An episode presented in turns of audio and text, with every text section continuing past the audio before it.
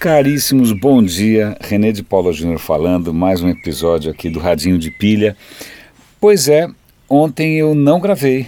É, eu confesso que a história toda da Bélgica e também essas peripécias todas aí da, da do, do, governo federal me deixaram tão frustrado que eu, eu realmente não tinha nenhum tesão possível ou imaginável ou qualquer entusiasmo né, pelo progresso, pelo rumo da tecnologia, ainda mais porque algumas dessas coisas medonhas, né, tanto a, a, a, desinformação do governo, as campanhas sórdidas de propaganda, etc., o governo usam todas as tecnologias que a gente poderia achar bacanas, como também os próprios caras do Estado Islâmico são absolutos mestres em utilizar mídias sociais, vídeos, eh, Cara, então, assim, ontem foi um dia difícil, mas hoje eu resolvi ir atrás de coisas que me inspiram.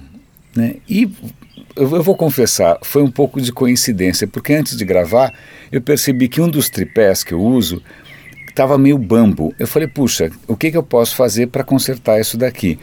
E aí entra em ação o personagem central do episódio de hoje, que é um produto chamado Sugru.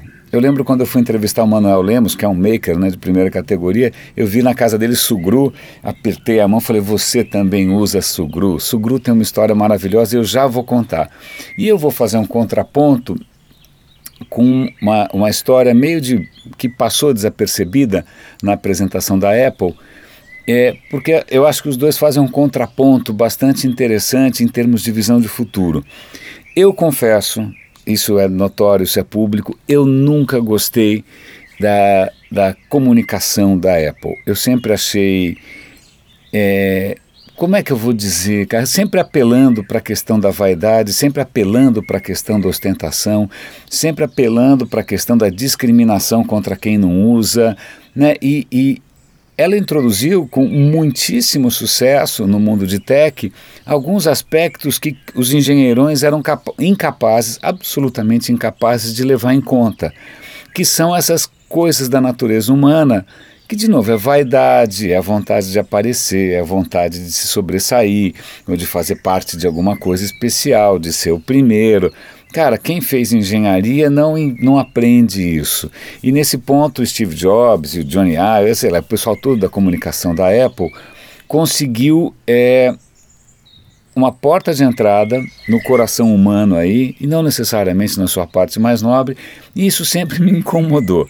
Tá? Não estou questionando os produtos, o design, ou seja, o que for, né, a qualidade é excepcional sempre, mas eu nunca gostei dessa comunicação e dessa postura, né, de tech de uma hora para outra, deixar de ser aquele sonho que eu achava legal, né? Puxa, a gente quer fazer um computador tão barato que todas as pessoas têm um computador em cima da sua mesa, que era o sonho do Bill Gates né, para tornar, não, eu quero fazer um computador que só o dono da agência de publicidade ou só os publicitários mais bacanas vão poder ter. É como se fosse a Ferrari. Né? Eu sempre acho que fui muito mais um cara de fusquinhas, né, de coisas mais democratizantes, mais inclusivas, do que essa coisa do luxo. Eu, eu, nunca me deixei seduzir, sem contar essa visão de mundo que eu também não gosto da Apple, que é essa coisa fechadinha, gaiola de ouro, né? Venha para o nosso mundinho fechado, onde tudo é caro pra caramba, e as coisas vão funcionar num passe de mágica. Até hoje eu continuo sendo aí um aventureiro dos androides da vida, PCs da vida, monto, desmonto, faço. Né? Eu, me, eu, eu, eu preciso dessa liberdade. Mas bom, chega de blá blá blá político. Eu sei que muita gente aqui está muito feliz com a Apple, paciência, o mundo é grande. Mas a Apple fez um, um, um, lançou uma série de coisas ontem, um iPhone menor, iPad menor, tanto faz. Mas aí eles apresentaram um robozinho que faz uma coisa só. Ele desmonta o seu iPhone usado, desmonta para facilitar a reciclagem. Olha que bacana a Apple né, é, contribuindo com o meio ambiente. Só que aí eles humanizaram o robozinho, o robozinho tem um nome, chama Liam, ele, ele é engraçadinho, ele mexe, a, vocês vão ver o vídeo lá, ele é engraçadinho, ele parece que mexe a cabecinha, ele faz as coisinhas tal, e tudo isso para mostrar como a Apple é, é responsável com a questão da reciclagem. Na verdade, o que me pega aqui é que é, é quase uma, uma, maneira de engraçadinha, muito é, querida, de dizer assim: consuma sem medo, compre o último iPhone, faça o que venha cá comprar sem parar, porque não se preocupe, pelo menos o lixo não vai não vai acumular tanto, porque tem esse robozinho legal aqui que também jogou no lixo algum trabalhador chinês, né? Porque para cada robozinho desses, alguns trabalhadores chineses também vão ter que ser reciclados. Então tem essa visão de futuro né, de você, não, compre sem medo as coisas reluzentes e novas, depois a gente dá um jeito no lixo, né? E aí eu vou, aí pronto, agora a gente chega no personagem central, que é o Sugru. Sugru, o nome é estranhíssimo, eu descobri hoje da onde que vem esse nome.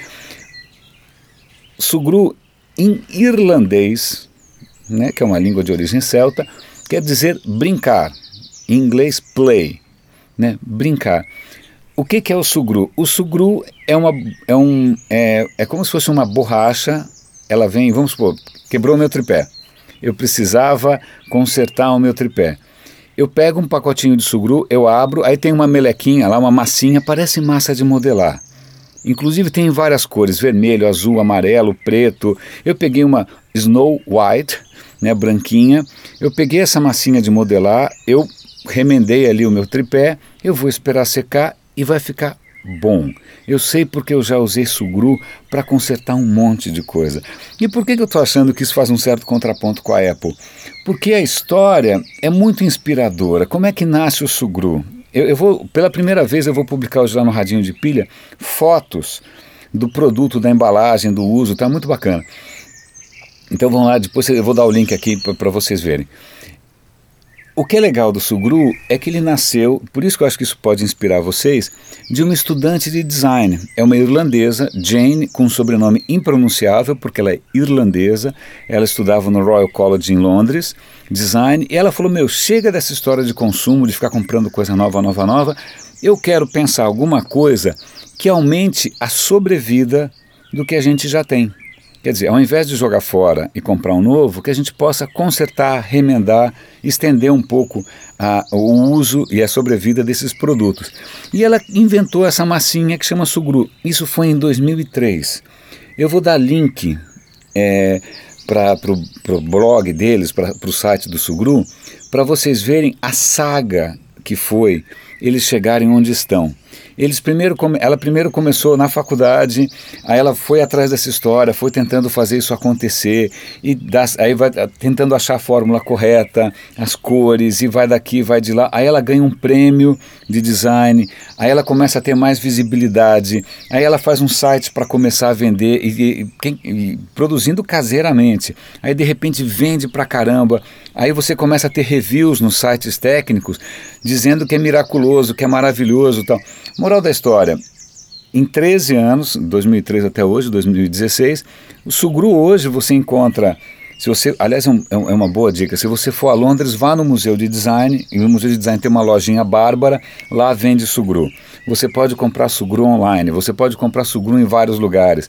Sugru agora tem até uma opção de você comprar uns pacotinhos que vêm com os ímãs ímãs. Cara, eu adoro, sempre adorei ímã desde criança, mas é legal porque aí você pode fazer fechos de porta, é, suportes para pendurar uma chave, porque aí você tem a massinha, você tem um ímã, o ímã segura a chave, a massinha prende na parede.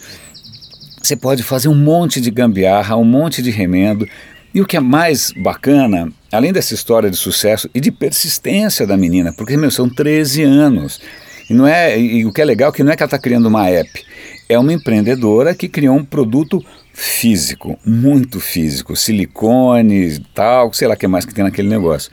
Né? Então, você percebe que é ciência mesmo, não é alguém desenvolvendo um aplicativo de paquera. Né? E é um sucesso comercial hoje. Se eu, eu peguei a embalagem, tirei umas fotos, na Amazon está super bem cotado. A revista Forbes coloca como uma das maiores invenções desse século. A revista não sei o que coloca como uma das maiores inovações. Cara, era um estudante de design. Né? Designers, então, vejam aí o, né, o, quantas possibilidades vocês têm. Outra coisa bárbara, a comunicação dos caras é genial. Eles convidam os, os clientes, né, os, os consumidores do Sugru, a compartilharem as ideias que eles tiveram. Então eles têm um site super bacana. Eu já contribuí, eu, eu tinha consertado um fone de ouvido, eu peguei, documentei tudo como eu fiz e falei: olha, está aqui uma maneira de você tornar o seu fone de ouvido mais robusto. Né? E mandei para eles, tem lá, tem uma galeria de soluções feitas pelos próprios consumidores. A newsletter dos caras é bacaninha, a embalagem dos caras é bacaninha. E aí isso tudo para mim aponta um caminho de futuro, de engajamento, ou de criação, ou de inovação, que eu acho mais legal do que essa coisa torre de marfim da Apple, né, que temos todos que ficar aqui esperando, né, de biquinho aberto, que nem aquele filhote de passarinho, assim, esperando os caras trazerem um iPad reluzente. Não, é uma, uma questão de reduzir o seu footprint, porque está diminuindo um pouco o consumo exagerado, de você dar mais sobrevida às coisas, de você ser criativo, de você é, compartilhar suas criações com outras pessoas. Eu acho isso tão bacana, eu acho isso tão inspirador. Então, pela primeira vez agora, o nosso amigo Radinho de Pilha vai ter algumas fotos para você dar uma olhada, além de meramente links, eu vou dar algumas fotos também para ver se você se inspira com essa história do Sugru. Meus caros, é isso.